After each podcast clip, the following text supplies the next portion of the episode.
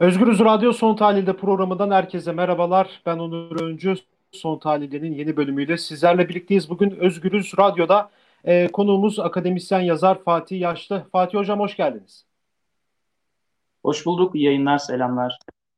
Evet, bugün Muharrem İnce'nin çıkışını konuşacağız. Ee, bilindiği gibi Sözcü gazetesinden Saygı Öztürk yazdığı köşe yazısında e, İnce'nin yakınında olan bir siyasetçinin görüşlerini köşesine taşıdı. E, o görüşlerde e, Muharrem İnce'nin yeni bir parti kuracağı, partisinden CHP'den ayrılıp yeni bir parti kuracağı ve bu partinin de yılbaşında faaliyete başlayacağını yazmıştı.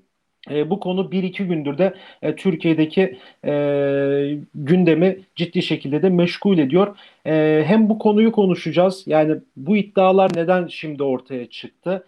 E, olası bir yeni bir partide muhalefetten kopan yeni bir partinin e, genel siyasi hata etkisi nasıl olur? Hem bunları konuşacağız hem de e, biliyorsunuz Gelecek Partisi ve Deva Partisi'nin de Millet İttifakı'na girileceği iddiaları var. E, yeni dönemde CHP ile birlikte, İyi Parti ile birlikte bu partilerin de bir ittifak içerisinde olacağı söyleniyor. E, tüm bunları konuşacağız ve tabii ki de son olarak da AKP hükümetinin özellikle de son bir buçuk iki aydır aylık ki süreçteki e, durumunu inceleyeceğiz. Mesela İstanbul Sözleşmesi'nin kaldırılması, Ayasofya'nın tekrar ibadete açılması e, tüm bunları konuşacağız. Akademisyen yazar Fatih Yaşlı'yla. Hocam ilk önce Muharrem İnce iddialarıyla başlayalım. Yeni bir parti kuracağı söyleniyor. Tabii bunların hepsi iddia. Kendisinden de benim bildiğim kadarıyla net bir yalanlama gelmedi. E, bu ne anlama geliyor? Olası bir yeni partide, muhalefetten kopan yeni bir partide e, bunun etkileri Türkiye'ye nasıl olur? Ee, ya senin de söylemiş olduğun üzere birincisi henüz e, Muharrem İnce tarafından e, bir yalanlama yok ama aynı zamanda bir doğrulama da yok bildiğimiz kadarıyla. Fakat Hı. biz burada e, parti kurulacağı varsayımından hareketle bir takım analizler yapmak durumundayız. Yani bunun, tüm bunları Muharrem İnce belki parti içerisindeki yerini e, bir şekilde sağlama almak için yapıyor olabilir. Bir tür pazarlık, parti içi pazarlık kapsamında bunları dile getiriyor olabilir. Bunları bilemiyoruz ama diyelim ki e, varsayımsal olarak bir parti kuracak, parti kurmaya niyetli. Bunun nedeni ne olabilir, nedenleri ne olabilir? Biraz bunlar üzerine konuşalım. Birincisi e, parti kurma yani Muharrem İnce dışında günümüz Türkiye'sinde parti kurmanın nasıl bir anlamı var? Buradan murat edilen beklenen şey ne? Onunla ilgili birkaç şey. Cumhurbaşkanlığı hükümet sistemi beraberinde şöyle bir olguyu getirdi. Eğer siz Cumhurbaşkanı olmak istiyorsanız yüzde 51 oy alacaksınız. Ve o yüzde 51'i günümüz Türkiye'sinde alabilmenin yolu ittifaklar kurmaktan geçiyor. Yani AKP iktidarı bir zamanlar yani başkanlık sistemini gündeme getirdiğinde kendine olan olanca özgüveniyle yüzde 51'i zaten alacağını varsayıyordu. Fakat sonra bunun böyle olması gerekiyor. Dolayısıyla şu an MHP ile bir ittifak söz konusu. AKP ile MHP'nin oylarını topladığımızda ancak %50'ye ulaştığını varsayıyoruz. Belki de son zamanlarda bu %50'nin de altına düşmüştür. Dolayısıyla siyasetin ittifaklar üzerine kurulu bir hale gelmesi, yani seçim kazanmanın yolunun ittifaklardan geçmesi beraberinde iki temel ittifakı getirdi. Bir tarafta işte Cumhur İttifakı var, bir tarafta Millet İttifakı var. Ve son seçimlerde biz şunu gördük. Millet İttifakı'na HDP de dışarıdan destek verdiği zaman bir şekilde Cumhur İttifakı'nın karşısında başarılı olma şansınız var. Yani işte Ankara, İstanbul, İzmir, Antalya, Adana şu an bütün büyük şehirler CHP yönetiminde, muhalefetin kontrolünde. E bu açıdan bakıldığında da demek ki ittifaklar üzerine kurulu siyaset beraberinde yüzde birlik oyu olan partilerin dahi ya da yüzde birlik oyun dahi önemli olmasını getiriyor. Şimdi eğer sizin de bir parti kurma şansınız ve yüzde bir, iki, üç oy alma şansınız varsa minimum siz böyle bir yöntemi deneyebilirsiniz. Bakın mesela Davutoğlu partisinden istifa etti. Babacan AKP'den partisinden istifa etti ve bu iki partinin şu an yüzde bir ile yüzde üç arasında değişen oyları olduğu söyleniyor. Eğer parlamenter sistem olsaydı e, bunun çok büyük bir anlamı olmayabilirdi. Seçim barajı nedeniyle işte ittifakların kurulmayacak olması nedeniyle vesaire. Ama iktidarla muhalefet arasındaki dengenin yüzde elli yüzde elli olduğu ve minimum bir puan alanın iktidar olabileceği varsayımsal olarak düşünüldüğünde yüzde bir oy kapasitesi olan partiler dahi önemli hale geliyorlar.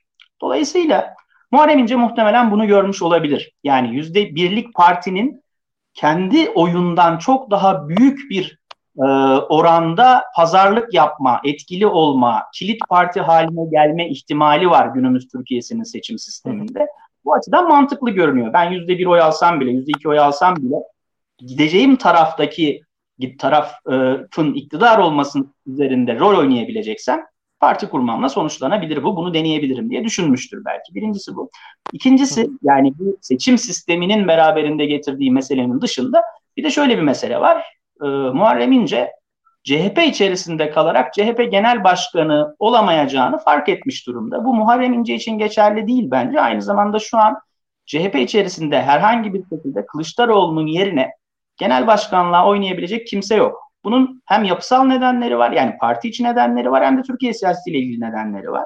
İşte en son kurultayda gördük e, yani İlhan Cihaner'e dahi 68 evet. delegenin çıkıp başkanlık için oy vermediğini ve Kılıçdaroğlu'nun tek başına e, seçime girdiğini gördük. Dolayısıyla CHP'nin içerisinde kalarak CHP'yi değiştirmek, CHP'de iktidar olmak şu an için çok mümkün görünmüyor partinin yapısı gereğiyle. Ama sadece bu değil. Aynı zamanda özellikle 31 Mart seçimlerinde alınan başarı yani muhalefetin belediyeleri iktidar partisinden almış olması ve bunun da Kılıçdaroğlu'nun başını çektiği ittifak aracılığıyla gerçekleşmesi e, beraberinde şunu getirdi. Şu an Kılıçdaroğlu parti içerisinde en güçlü dönemini yaşıyor aslında. Niye? Çünkü öyle ya böyle bir ittifak içerisinde dahi olsa o ittifakın birinci partisi olarak CHP'yi iktidara taşıma potansiyeli var önümüzdeki seçimlerde. Tabii bunların hepsi varsayımsal olarak normal ve serbest seçimlerin yapılacağı üzerine kurulu. Bunu daha sonra işte sonda soracağım işte Ayasofya Üniversiteler meselesinde vesaire anlatmak isterim. Türkiye'de seçimler yapılacak mı yapılmayacak mı ama şunu görüyoruz ki biz şu an CHP belediyelerin önemli bir bölümünü kontrol eden iktidar adayı içerisinde bulunduğu ittifakı bozmamak için gayret sarf eden ve dolayısıyla da iktidar açısından ciddi bir potansiyel olan bir parti. Bu açıdan da bakıldığında Muharrem İnce'nin şu an itibariyle yapılacak, önümüzdeki yapılacak ilk genel seçimi ve onun sonuçlarını görene kadar CHP içerisinde herhangi bir etkinliğe girme şansı zaten yoktu. Bunun da böyle olduğunu kurultayda gördük. Başkaları da denediler. Yani zamanlama bu anlamda CHP içerisinde yanlış. Şimdi bir yandan seçim sistemi, bir yandan CHP'nin durumu Muharrem İnce'ye parti içerisinde kalarak artık bir şey yapamayacağını göstermiş olabilir. Dolayısıyla o da şu an itibariyle bakıldığında kendi partisini kurmak için yola çıkmış gibi görünüyor. Fakat burada bakmamız gereken şeylerden biri şu. Havuz medyası bu adaylığa gerçekten çok sevindi. Yani bu evet. şu anlama gelmez. Yani Muharrem İnce gitti sarayla anlaştı. Sarayın sarayın planları, programı doğrultusunda bir işe girişiyor. Böyle bir şey demiyorum ben. Ama şunu gördü havuz medyası. CHP içerisinden yüzde birkaç dilimlik oyu çalabilecek bir partinin çıkması ittifakların dengelerini bozma açısından çok önemli. Az önce konuştuk. İki tarafta yüzde elli yüzde elli dengesinde ise bir puan dahi önemli. Dolayısıyla Muharrem İnce eğer bir parti kurarsa hem Cumhur İttifakı ile hem Millet İttifakı ile pazarlık yapma şansına sahip olacak. Oy dilimi itibariyle. E bu açıdan bakıldığında havuz medyasının e, sevinmesini ben şaşırtıcı bulmuyorum. Çünkü o ittifakın dağılması üzerine kurulu bir hesap var ortada. Dün de örneğin işte Devlet Bahçeli ne yaptı? Akşener'i evine döndürdü. Akşener davette bulundu. Dolayısıyla AKP'nin temel hedeflerinden biri karşı ittifakı dağıtmaya çalışmak. O ittifak bir arada bulunduğu sürece %50'nin üzerine çıkma potansiyeli var ve o zaman da AKP kaybedecek. Dolayısıyla o ittifakın bir şekilde AKP açısından dağıtılması gerekiyor. Mesele bu. Bir de şöyle bir şey var Muharrem İnce meselesinde.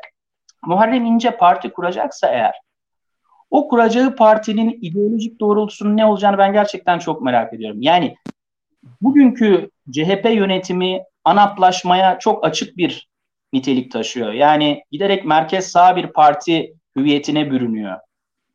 Bununla birlikte sağ partilerle ancak iktidar olabileceğini varsayıyor. Sağın diliyle siyaset yapıyor. Peki bunun karşısında Muharrem İnce'nin kuracağı parti daha soldan bir siyaset yapabilir mi? Bu Muharrem İnce'nin geçmişine bakıldığında çok da mümkün görünmüyor. Yani evet bir takım Atatürk söylemler, Cumhuriyetçi söylemler gündeme gelebilir Muharrem İnce açısından ama özellikle ekonomik meseleler söz konusu olduğunda, laiklik meselesi söz konusu olduğunda tüm bu e, başlıklar e, Muharrem İnce açısından oraya sol bir müdahalenin yapılabileceğini bana açıkçası çok göstermiyor. Dolayısıyla Muharrem İnce'nin kuracağı partinin nasıl bir ideolojiye sahip olacağı, CHP dışarısı dışında, CHP'nin bugünkü söylemi dışında neyi söyleyip kitleleri etkileyebileceği henüz bir soru işareti olarak aklımızda duruyor. Peki burada Kürtler nasıl bir rol oynuyor? Yani HDP özellikle. Şimdi baktığımız zaman e, Muharrem İnce yeni parti kuracağı konuşuluyor.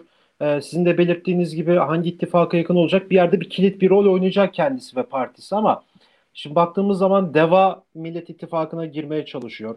Gelecek girmeye çalışıyor. Ya adı, adı millet olur ya da başka bir şey olur. Önemli değil ama sonuçta bir cephe kurmaya çalışılıyorlar. Bu aşikar ortada.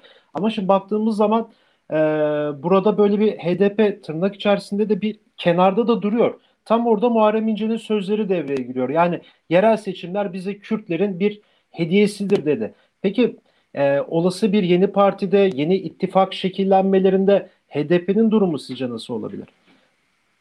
Şimdi HDP ile ilgili olarak ve yerel seçimlerle ilgili olarak söylenmesi gereken ama genelde söylenmeyen şey şu. Deniliyor ki eğer CHP'nin bugünkü izlediği siyaset olmasaydı yani işte kutuplaştırmadan uzak, sokağa önemsemeyen, sadece sandığa endeksli siyaset olmasaydı, uzlaşı dili olmasaydı yerel seçimler kazanılamazdı deniliyor ve CHP'nin bugünkü siyaseti meşrulaştırılıyor. Oysa unutulan gerçek şu, eğer HDP batıda kendi adaylarını göstermiş olsaydı, CHP'nin izlediği siyasetin başarılı olduğunu kimse iddia edemeyecekti. Çünkü CHP ve diğer partilerin oyları %40'lar civarında kalacaktı. Yani HDP'nin %8-10 civarındaki oyu batıda aslında büyük ölçüde belediye seçimlerinin kazanılmasını beraberinde getirdi. Bu açıdan bakıldığında HDP'nin önümüzdeki seçimlerde nasıl bir rol oynayacağı yine kilit mesele haline gelecek. Ee, en son Selahattin Demirtaş'ın açıklamaları vardı hatırlarsın sen de. Ee, o çok bir şekilde hani işte AKP'ye karşı tüm demokrasi güçlerinin bir araya gelmesinden bahsetti. Ee, AKP sonrasını konuşmaktan bahsetti. Dolayısıyla HDP hala şu an aslında ittifakın daha doğrusu muhalefet bloğunun bir parçası. E, bunun da çok basit bir nedeni var. İşte bir zamanlar bir çözüm süreci masası vardı ama çözüm süreci masası dağıldı. Sonrasında işte çok kanlı, çok şiddetli savaşlar, çatışmalar meydana geldi. E, işte Türkiye Suriye sınırının ötesinde Rojava bölgesinde operasyonlara devam ediyor. Dolayısıyla Kürt sorununda yine bir çatışma döneminin içerisinden geçiyoruz. Ve böyle bir dönemin içerisinden geçerken HDP'nin herhangi bir şekilde iktidar partisiyle bir uzlaşı içerisinde olması düşünülemez. Bu nedenle de muhalefetin bir yerinde mutlaka yer alacaktır. Ee, ama o yer alış e, büyük ihtimalle resmi bir yer alış olmayacaktır. Yani HDP'nin toplum nezdindeki algısı, imajı nedeniyle büyük ölçüde yani esas olarak söylemeye çalıştığımız şey hani PKK ile PKK ile bağlantısı meselesi e, önemli bir mesele olarak karşımızda duruyor. Dolayısıyla hani her zaman HDP'ye işte dışarıdan destek veren güç muamelesi yapılıyor. Bunun yanlışlığını ya da doğruluğunu burada sorgulamak adına bir şey söylemiyorum. Sadece bir durum tespitidir. E, dolayısıyla önümüzdeki süreçte e, HDP ile resmi bir ittifak olur mu olmaz mı? Ben büyük ölçüde olmayabileceği kanaatindeyim. E, öte yandan DEVA ve gelecek için ise e, hani Millet İttifakı'nın bir parçası olacaklar mı olmayacaklar mı? E, senaryolar var. Örneğin şu konuşuluyordu. İşte Saadet, DEVA ve gelecek hani bir sağ ittifak oluşturacaklar. CHP ile HDP zımni bir ittifak oluşturacak ve seçimlere böyle girilecek. Şimdi zaten seçim denildiğinde artık şunu aklımıza getirmemiz lazım. İki türlü bir seçim olacak. Yani bir tarafta bir parlamento seçimi, öbür tarafta ise ne olacak? Cumhurbaşkanlığı seçimi. Cumhurbaşkanlığı. Parlamento, seçimi parlamento seçiminde işte kimin ne yapacağı, hangi partinin ittifak yapacağı bunlar tartışılacak. Bir de Cumhurbaşkanlığı adayları tartışılacak. İlk turda muhtemelen herkes kendi Cumhurbaşkanı adayını gösterecek. Eğer seçim ikinci tura kalırsa Tayyip Erdoğan'ın karşısındaki aday, işte muhalefetin adayı kimse Ekrem İmamoğlu mudur, Abdullah Gül müdür, başka biri midir bunu bilmiyoruz. Muhalefet partilerinin blok halinde o adaya oy verip vermeyeceklerini konuşacak Türkiye. Esas meselemiz bu. Dolayısıyla şu an itibariyle ittifaklar nasıl kuruluyor, nasıl kurulmuyor bunu bilmiyoruz. Nereye doğru evrilecek ama bildiğimiz bir gerçek var. Bir tarafta AKP, MHP'den müteşekkil bir iktidar bloğu var. Bir de onun karşısında daha gevşek bir muhalefet bloğu var. Yani her yerde birlikte hareket etmeyen ama AKP karşısında seçim söz konusu olduğunda işte AKP'nin karşısındaki en güçlü aday kimse ona oy verme planı üzerine, oyun üzerine, kurgusu üzerine kurulu bir anlayış söz konusu. Dolayısıyla önümüzdeki süreçte DEVA ile geleceğin de bu ittifakın öyle ya da böyle içerisinde yer alacağı zaten çok açık bir şekilde görülebiliyor. Peki buradan size şunu sormak istiyorum. Şimdi AKP'ye de geçmek istiyoruz buradan. Ee, özellikle programın başında da belirttik yani son birkaç aydır e, ciddi yasaları var. Ciddi değişiklikler yapmaya çalışıyor hükümet. İşte baro sisteminin değiştirilmesi, hukukçular sokağa çıktı, darp edildi ama geçti. E şimdi İstanbul Sözleşmesi'nin kaldırılması gündemde e, o konuşuluyor.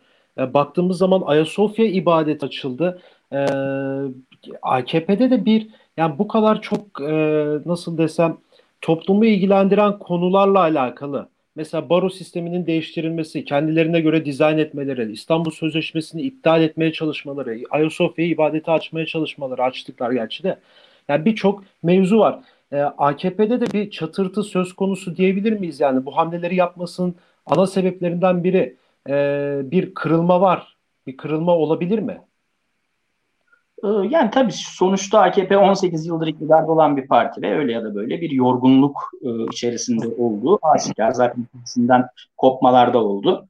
Öte yandan AKP'yi AKP yapan en önemli olgu şuydu. E, Türkiye'de ekonomik krizi bir şekilde öteleyebilmesiydi ama son birkaç senedir ekonomik krizi de öteleyemiyor. Özellikle salgınla birlikte ekonomik kriz de derinleşmiş durumda. Dolayısıyla AKP tabanında da kısmi çözülmeler olduğunu, AKP tabanının yani özellikle o yoksullardan oluşan tabakanın giderek başka yerlere yüzünü dönme potansiyeli taşıdığı vesaire bunlar görülebiliyor. Ama öte yandan hani AKP hemen çözülüyor, yıkılıyor, AKP parçalanıyor tarzı bir analizinde ben yanlış olduğunu düşünüyorum. Henüz böyle bir durumla karşı karşıya değiliz. AKP ne yapmaya çalışıyor diye soracak olursanız benim görebildiğim şey şu. Bundan birkaç ay önce yani Mayıs ayının ortalarında sonlarında e, sosyal medyada şöyle bir şey yazmıştım. Sonrasında onu izleyerek çevirdim. Dedim ki Türkiye'de bu saatten sonra asıl konuşulması gereken şey e, seçimlerin ne zaman yapılacağı değildir. Yani erken seçim olur mu olmaz mı tartışması değildir.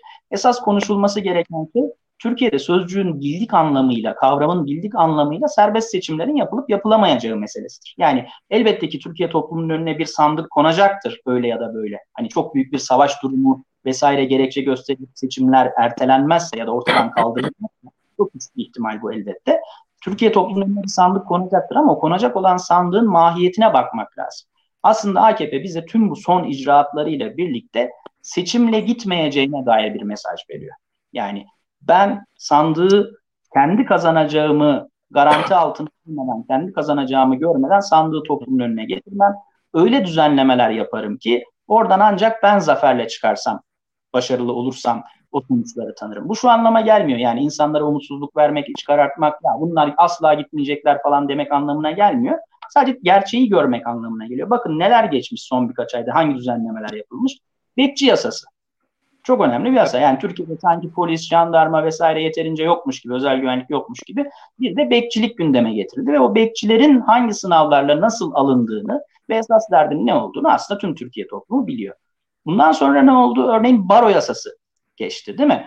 Selahattin evet. Demirtaş şöyle bir açıklama yapmıştı. Demişti ki seçim gecesi sandıklarda sadece yandaş baroların temsilcileri bulunabilir. Bu ihtimale dikkat etmek lazım. Dolayısıyla baro yasası da örneğin yandaş baroların, paralel baroların kurulması meselesi de yine AKP'nin önümüzdeki 1-2 seneye dair gündemiyle ilgili. Yandaş barolar yaratılacak ki sadece seçim sistemine değil, hukukun içerisinde artık son kale olarak görülebilecek savunma mekanizmasına da doğrudan müdahale edilebilsin. Sonrasında ne yapıldı? Sosyal medya yasası geçirildi. Sosyal medya yasasının geçirilmesi ne demek? Biz seçim gecesi bütün bir sosyal medyanın kapatıldığını görebiliriz. Zaten televizyonlar, medya, basın ele geçirilmiş durumda. E, sosyal medyanın bir gece kapatılması Türkiye'de bir sürü şeyden insanların haberdar olmasını engellemek anlamına gelebilir. E, sonrasında ne oldu? Ayasofya meselesi. Ayasofya meselesi AKP'nin oylarını herhangi bir şekilde arttırmaz. Ama Ayasofya evet. meselesi Türkiye'deki dinselleşme sürecinin, İslamizasyon sürecinin derinleşmesi anlamına gelir. Ve aynı zamanda Ayasofya meselesi başka şeylerle de tamamlanacaktır. İşte Ayasofya meselesinden sonra hemen hilafet tartışması gündeme geldi içeride. Dinselleşmenin bir boyutu olarak. Ya da uzunca bir süredir zaten Doğu Akdeniz üzerinden Yunanistan'la devam eden bir gerginlik var. Ayasofya meselesi bir şekilde dış politikanın da bir parçası haline geldi. Ve işte Yunanistan'la olan gerilim üzerinden Türkiye toplumunun dini ve milli hassasiyetleri bir şekilde sürekli kaşınıyor. Sürekli oraya oynanıyor. Yani hassas yerlere, fay hatlarına oynanıyor bir şekilde. E, İstanbul Sözleşmesi yine dinselleşmeyle ilgili. Yani içerisinde herhangi bir şekilde LGBT ile ilgili hiçbir hüküm olmamasına rağmen e, özellikle tarikatların, cemaatlerin e, AKP'nin daha da sağında kalan unsurların bir şekilde AKP'ye adeta dayattıkları bir mesele haline geldi. Ama öte yandan özellikle son bir aya baktığımızda havuz medyasının da LGBT meselesini yine toplumun bir takım korkularını, hassasiyetlerini taşımak için gündeme getirdiğini görüyoruz. Çünkü aslında AKP uzunca bir süredir hep şunu yapıyor. Yani bir takım kendisine yeni dostlar buluyor. O dostların karşısına düşmanlar yerleştiriyor. İşte bugün de bir sürü düşmanı var. Yunanlar var, LGBT'ler var, FETÖ'cüler var, PKK'lılar var, teröristler var, vatan hainleri var. Siyaset dost düşman ikiliği üzerine kurulduğu ve bunun üzerinden icra edildiği sürece kendinize sürekli yeni bir takım düşmanlar icat etmek zorundasınız. İşte İstanbul Sözleşmesi de bunun bir parçası olarak gündeme geldi. Toparlayacak olursak tüm bu son bir iki ayda yaşanan gelişmeleri yani AKP'nin vites arttırmasını dediğim gibi yüzde 51 oya muhtaç olan ama yüzde 51'i oy, %51 oyu almakta giderek zorlanacağı aşikar hale gelen bir partinin çubuğu giderek zora bükmesi şeklinde açıklayabiliriz. Yani AKP bir zamanlar hegemonyasını kurarken toplumun rızasını üretebiliyordu. Yani düşük kredilerle, tüketimi arttırmasıyla, işte hastanelerdeki kuyrukları bir şekilde engelleyebilmesiyle, insanların eczaneden gidip ilaç alabilmesiyle, yani çok küçük bir takım düzenlemelerle, herkesin yapabileceği bir takım düzenlemelerle AKP toplumsal rızayı üretmede ciddi başarılar kazanmıştı. Bunun da gerisinde Türkiye'ye ilk giren sıcak para vardı. Fakat artık o para bitti. Dünyada öyle bir para yok. Pandemiyle birlikte çok büyük bir kriz başladı. Dolayısıyla AKP artık toplumsal rızayı üretemedikçe zor mekanizmalarını daha çok kullanmaya başlayacak. Tüm bu gelişmeleri ben zor mekanizmalarının daha çok kullanılmaya başlamasıyla ve dolayısıyla seçim denilen şeyin de sorgulanır hale gelmesiyle birlikte anlamak gerektiğini düşünüyorum. Çünkü önümüzdeki günlerde örneğin dar ya da daraltılmış bölge de Türkiye'nin gündemine getirilecek çok açık ve en azından meclis çoğunluğunu kazanma adına burayı garantileme adına yasal bir takım düzenlemeler yapılacak. Cumhurbaşkanlığı seçimine gelince Cumhurbaşkanlığı seçim sisteminde herhangi bir değişiklik yapılamaz. Çünkü onun için anayasa değişikliği gerekiyor. Bu açıdan bakıldığında Cumhurbaşkanlığının garanti altına alınması için neler yapılabilir, neler yapılamaz onları da herhalde önümüzdeki süreçte, aylarda daha net bir şekilde görebileceğiz diye düşünüyorum. Çok teşekkür ederim programımıza katıldığınız için. Ben teşekkür ediyorum Onur. Kolay gelsin. Sağ olun, teşekkürler. Evet, akademisyen yazar Fatih Yaşlı ile birlikteydik bugün. Ee, Muharrem İnce'nin yeni parti iddiaları, Millet İttifakı'na yeni girişlerin olup olmayacağı ve tabii ki de son olarak AKP'nin son birkaç aydaki yaptığı e, yasal düzenlemeleri e, kendisi Özgürüz Radyo'da da son tahlilde programında bize değerlendirdi. E, başka bir bölümde başka bir konu ve konuktan görüşmek dileğiyle şimdilik hoşçakalın.